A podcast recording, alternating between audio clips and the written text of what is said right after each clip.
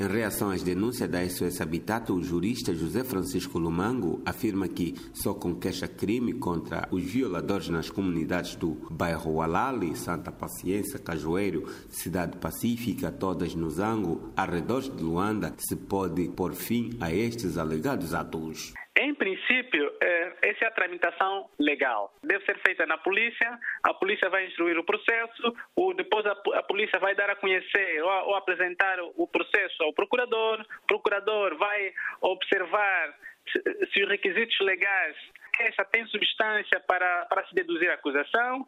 Se for o caso, então ele vai deduzir a acusação e, eh, e levar o caso ao tribunal. Além disso, os populares também podem né, fazer queixa à Provedoria de Justiça. No decurso das demolições que se registram desde há mais de um mês, já se registrou uma vítima mortal. Rofino Antônio, de 14 anos de idade, foi atingido mortalmente pelas Forças Armadas angolanas durante uma operação de demolição. A Polícia de Investigação Criminal já ouviu Marcelo Antônio, pai do malogrado, que explicou à Voz da América as circunstâncias em que decorreu o interrogatório. Me perguntaram mesmo como é que foi o, o miúdo, se lhe, se mataram, como que lá é até os testemunhos. Me perguntaram como é que morreu a criança, como que lá é para tudo, é para perguntaram até os testemunhos, até o bairro com o tempo.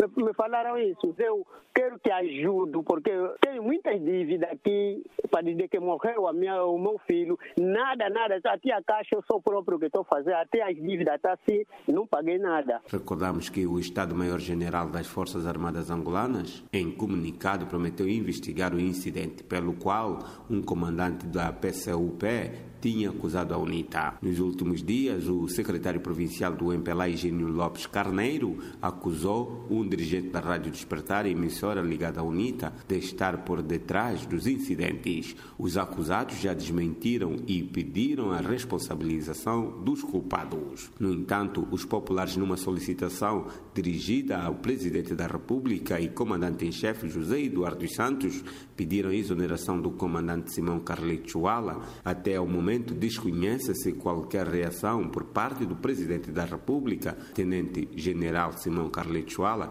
faz parte da família presidencial por ter se casado com uma sobrinha de José Eduardo dos Santos, da capital angolana para a Voz da América, Coque.